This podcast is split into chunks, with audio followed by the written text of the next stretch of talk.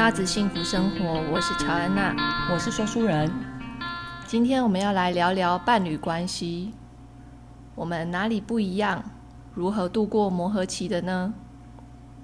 对，因为这应该是很多人在相处里头都会遇到的，因为本来天底下就不会有两个个性一样的人哦，所以磨合期就是蛮重要的。就是我们现在还在磨合过程中啦，跟各位分享就是我们的磨合下来的经历，因为毕竟我们也在一起快七年了。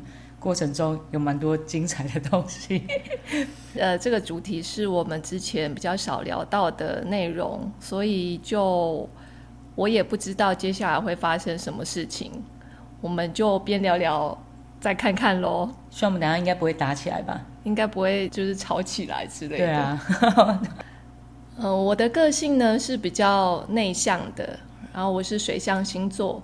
说书也是火象星座，所以我常常说我们是水火不容。那我很内向，也是很内省。大部分的时间呢，我都算是蛮冷静的。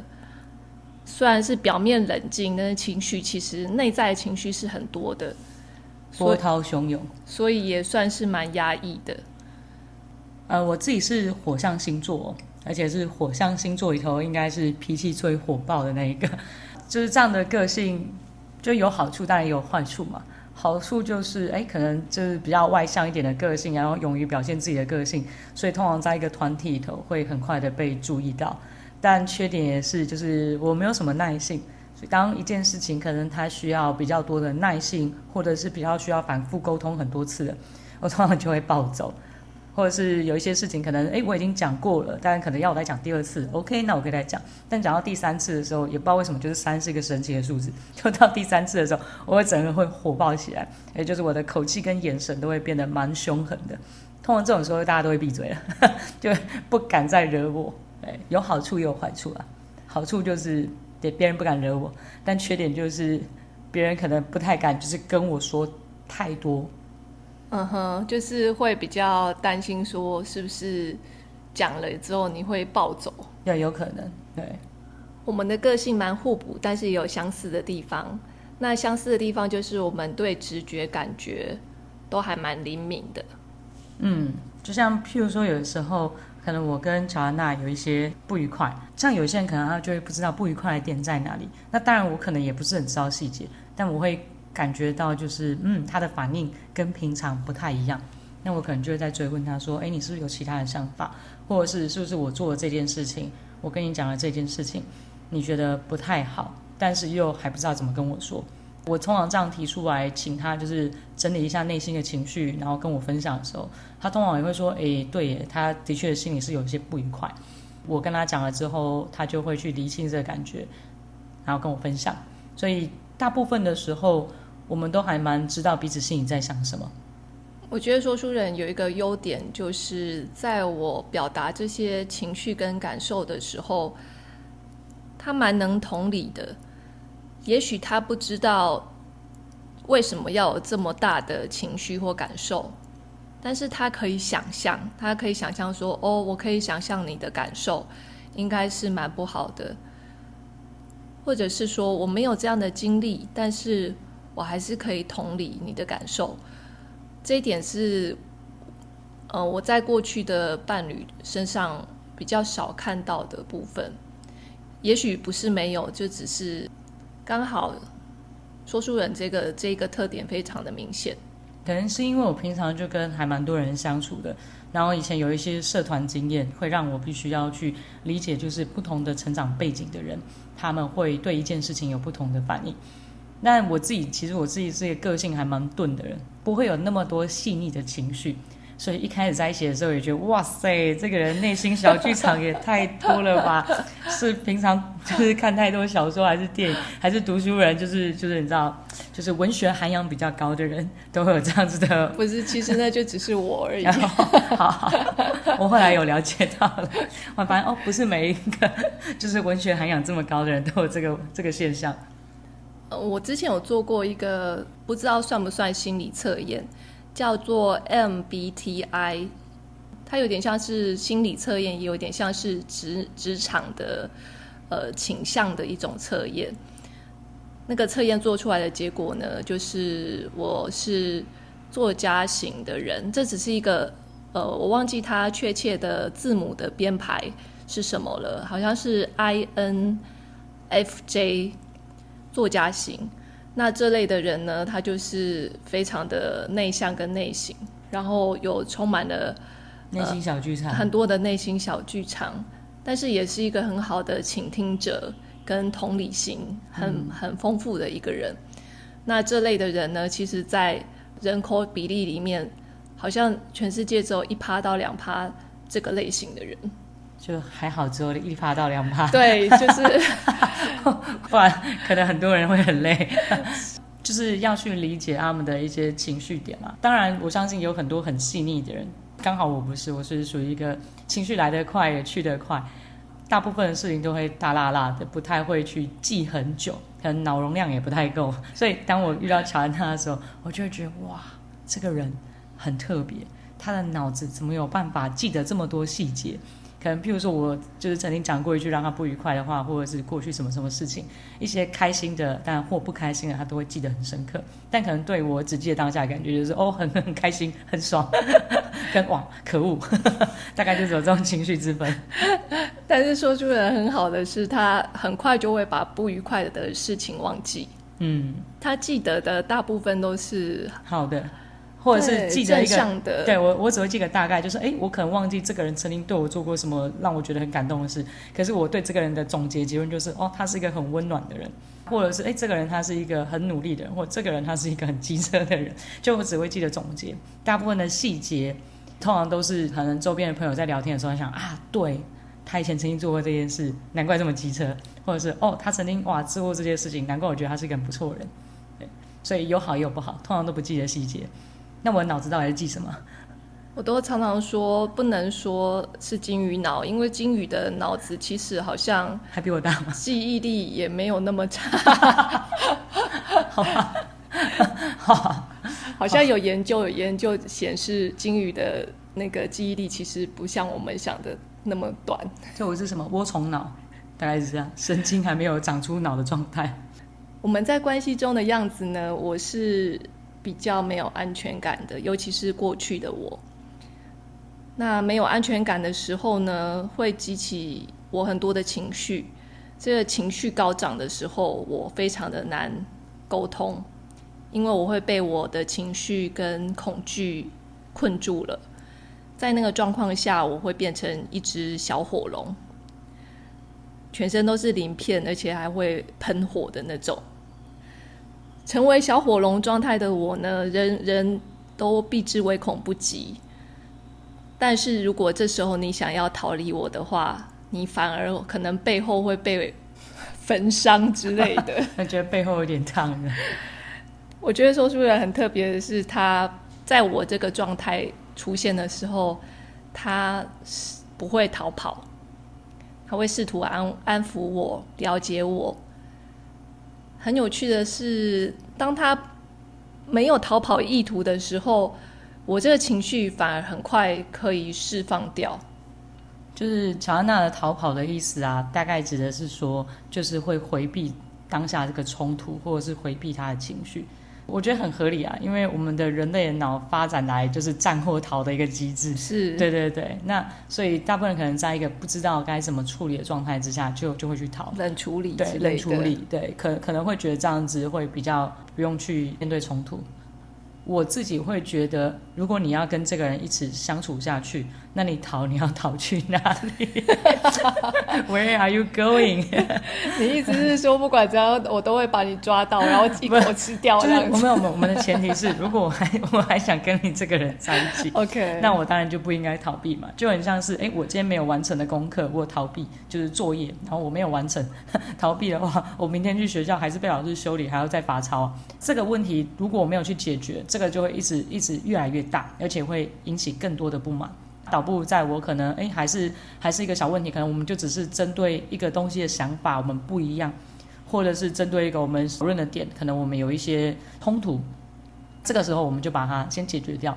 过程中我也可以更了解乔安娜的想法，因为每个人都有自己在意的点哦。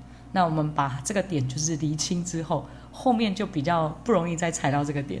我自己觉得，可能虽然我是一个 金鱼脑，嗯，好，涡虫脑，就是，但是我自己对人的情绪算还蛮敏锐的，就是我可以知道这个人他在意的点是这样，那我就不要去踩他的点。如果我可以去踩他的点，结果他爆发了，我觉得可能也不是我们想看到的结果。说书人在感情之中呢，他有一种完美情人的形象。是他一直在追求的。我以为大家都有没有？大家应该都有完美情人形象吧？譬如说，可能又高又体贴、风趣又帅，然后学历比伯恩还好，类似像这样，应该会有一个完美情人的那种形象。我一直都以为每个人都有，但是在你身上，我特别有这种感觉，哦、觉得你在过去的关系里面，好像会一直有一种哪里不对劲，哪里。不满足，嗯、希望能够满足某些你特别渴求的一些方面，好像你就是祈求要有一个完美情人，可以完全符合你心里的那个样貌。这个这一点就会应该会让你受苦吧？应该是说每个人身上都会有一些美好的特质，就是我我很欣赏的是对事情有自己的想法。反应很聪明的，这种聪明不是说在课业上表现很聪明，而是说他对一件事情会有自己的想法或者是自己的见解，他懂得去融会贯通。如果幽默风趣，或者是有跟我相同兴趣，那我觉得，哎，这样的人会很好。可是，在我过去遇到的对象，坦白说，我都觉得他们各有各的优点，其实都还不错。但那个时期的我，可能就是会觉得，是不是还是有哪里不对？我我我觉得好像还是有一些地方那个感觉是不对的。就是其实谈恋爱的时候，有时候其实是一个感觉问题，那就觉得哎，感觉不对，或者是总而言之的，对吧？我们确定可以聊这个吗？会被前任们听到？这句话你做哪里不好？我真没有放上去，好开心！我在等着这个对话会进展到什么境地。我们还继续讲这个部分吗？可以啊。我觉得有趣的就是我们可以讲一些，反正现在也没人在听嘛，说不定很少人听。可是我这段我要剪掉了，这是什么前女友们不能听？这个我剪掉。好，你就剪掉。反正剪辑人是我。那个可能在过去的时候，我都还一直在找寻，就是自己想要的是什么。像有一些人，他可能在工作上面，他也在找的就是，哎，到底真正适合他的工作是什么？那我可能在找的就是，嗯，到底我会真的觉得感觉很对的那个人在哪里？我的感觉是，你在过去的关系中，好像是比较受包容的那一方，也就是对方会比较配合你，可能有一些话也不会说出来，自己躲起来慢慢消化这样子。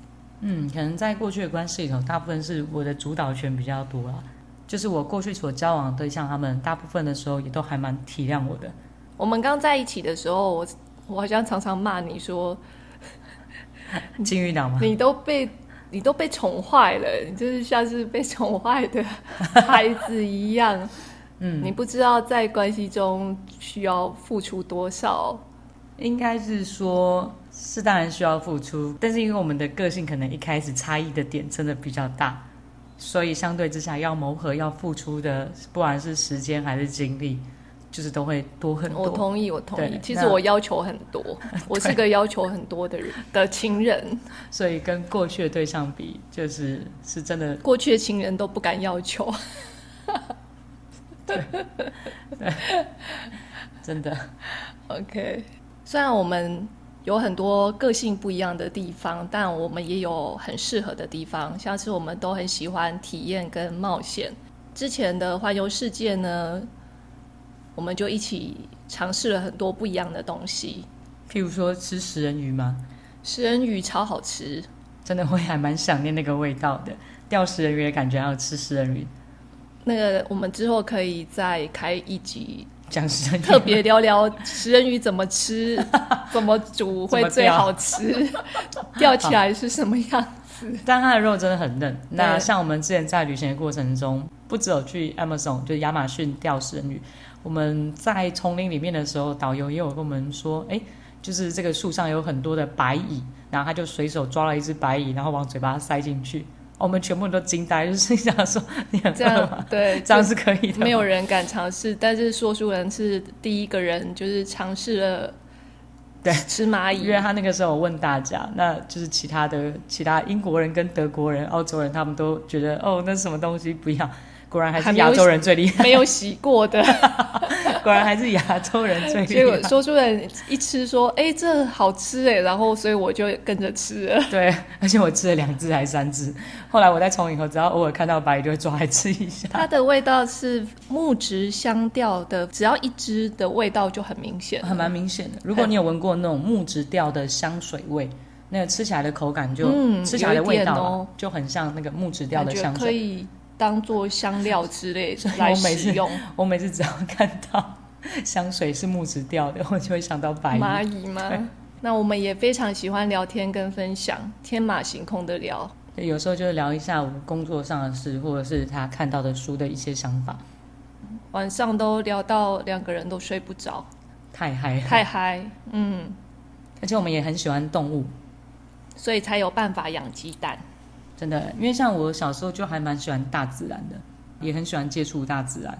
小时候我爸爸妈妈假日都一定会带我出去，我觉得这是一个还蛮好的养成，就是让让你去多体验一些不同的东西。我后来发现说，哎，其实现在的学生他们不一定就是假日都可以出去玩，可能一个月只能出去一次，而且即便出去，大部分也都是去百货公司或卖场。但那个可能是我小时候如果是下雨天才会安排这样的行程，嗯哼，不然如果是晴天，一定是去户外走走。或去打球之类的，我们两个相处也有一些有冲突的地方，像是我们的价值观，也许不是我指的不是完完全呃价值观很笼统，但是呃在这边可能比较指的是金钱方面的价值观。说书人是个非常非常节省而且勤俭持家，可以这么说，就是。通常来讲不会花大钱买东西啊。我可以举一个最具代表性的例子。你要说的是那个五块钱的水吗？对，没错，就是我们那时候环游世界到印度，在 Rishikesh 那个印度的瑜伽城，我们住在它有一个一条，其实就是恒河，恒河阻隔了这个小镇的两头。那我们住在小镇的一头，那个桥的一端。那个地方的杂货店呢，卖的水，其实我忘记是多少钱了，四十块跟四十五块。OK，所以就是靠近我们住的地方是四十块，可是如果我们只要跨越了这一座桥，到了另外一端，买的水就会比较便宜，因为那边的呃杂货店好像比较大间，它的水有便宜五块钱。六月很炎热的夏季，走路要走。十五分钟，十五分钟的路程，说书人会说：“我想要去桥的那一端买那一边的水，而且那是五公升的水，也就是它有五公斤重。”我的回回答他是说：“哦，好啊，只要你肯扛那个水扛回来，我们就走吧。”于是我们就去了，我也真的把水扛回来了。你觉得值得吗？嗯，还不错啊，还不错。但是后来，因为我们到了德国之后，就发生惨剧，他的背包整个被偷走了，损失非常的大。这个时候，我们才体悟到说，有时候你一直想要去紧紧抓住某一些东西，但是它以你更无法控制的快速的就流走了。对，这是我在旅行中一个最大的体悟。希望可以用很节省的方式完成这一趟旅行，但中间就会有一些破财的时候。譬如说，我在德国整个背包都不见了，里面的单眼相机、平板、手机、叭叭叭诸如此类的东西。这要另外开一集。对，就是就是都损失掉，那个应该有价值快十万块吧。就我为了就是十块钱，然后背了老半天，于是我在另外一边我损失了十万块。也许这两个没有因果关系，对，但是就觉得人生很荒谬，但真的非常 ironic，很想唱那个 Alanis 的那首歌。可以，你可以开一集，然后专门唱。价值观的差异呢？说书很喜欢勤俭持家，但是我是喜欢用品质好的东西，而且偏偏我喜欢上的东西都还蛮贵的。这是很有趣的。就譬如说，我们去逛街，然后这一家店里头可能有很多种、很多种不同的东西。乔安娜看上的那个，永远是店里头单价最高的，几乎没有例外哦。同样那种大小，或者是店里头的东西里头，就是单价最高，而且会高出很多倍的那一种。就别的东西，哎，我看了可能都五六百块，他看了可能就六万块这样。好像就是屡试不爽，真的很有趣。所以要做古董鉴价或什么的，欢迎找乔安娜。他一定会猜中。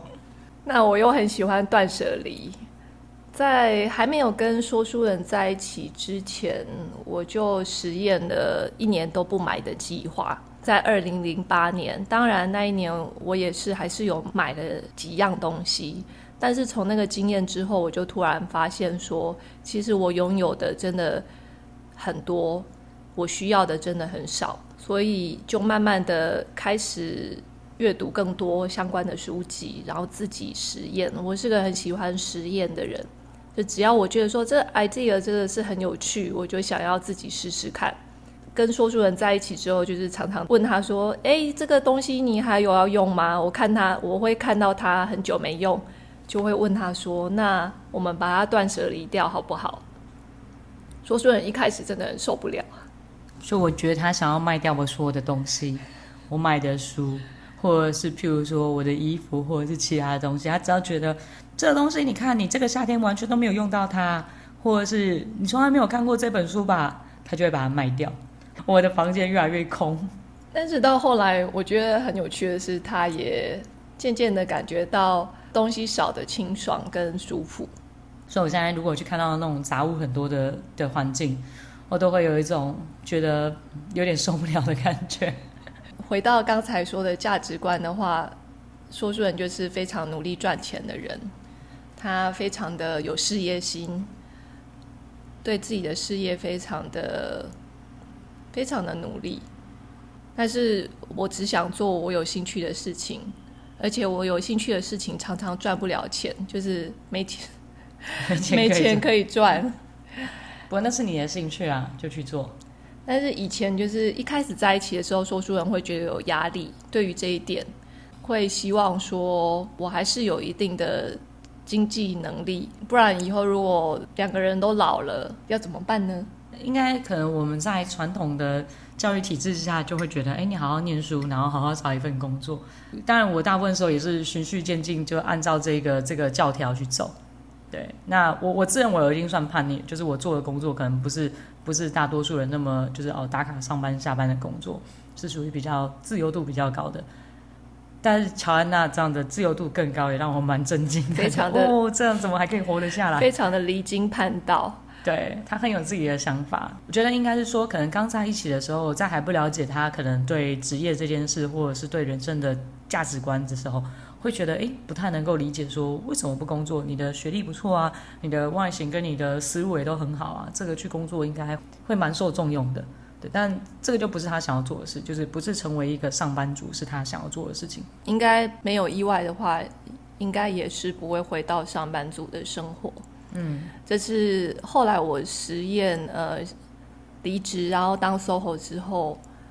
慢慢体会到的事情。那说书人到后来也非常的，我觉得他接受事实的速度还蛮快的。对啊，可能我觉得每一个人都有他自己想要做的事情。那这辈子来就是把你想要做的事情把它做完，把它体验完。对，我觉得这才是最重要。与其就是就是不是像有些人来讨论说，哎，到了生病了或者是老了之后才在那边懊悔年轻的时候没有做什么事。而都是活在别人的价值观底下，或者是活在别人希望的那个模样底下，可是那个就不是你自己。所以，如果你自己有想要做的事情，就你又不是摆烂在那边，就什么事都不做，你一样有做很多事。譬如说，你可能写作，或者是像像我们现在录这个 podcast。或者你学画画，这都是你想做的事情，而你都有做。你并不是说哦，我每天在那边当阿宅，当然也不是说当阿宅有什么不好，可是只是说，诶，可能我不会是希望我的另外一半是这样，但我可以接受我另外一半就是去寻找他想要做的事情，就是在我的支持之下，或者是在其他朋友的支持之下，他可以去好好的做自己想要做的事。我真的很感谢说书人愿意让我当自己，让我去做我喜欢做的事情。因为我真的发现，我好像不是没有办法勉强自己进入社会的这个框架，我是很活得很边缘。我越边缘的时候，其实是我越快乐的时候。这真的是很奇怪的一件事。找一个洞钻起来。呃，我常常说我要找一个洞躲起来了。所以在磨合过后呢，在大部分重大的、重要的方向，我们都还蛮，好像可以找到一个平衡点。嗯嗯嗯，像是价值观，像是断舍离，像是赚钱这件事。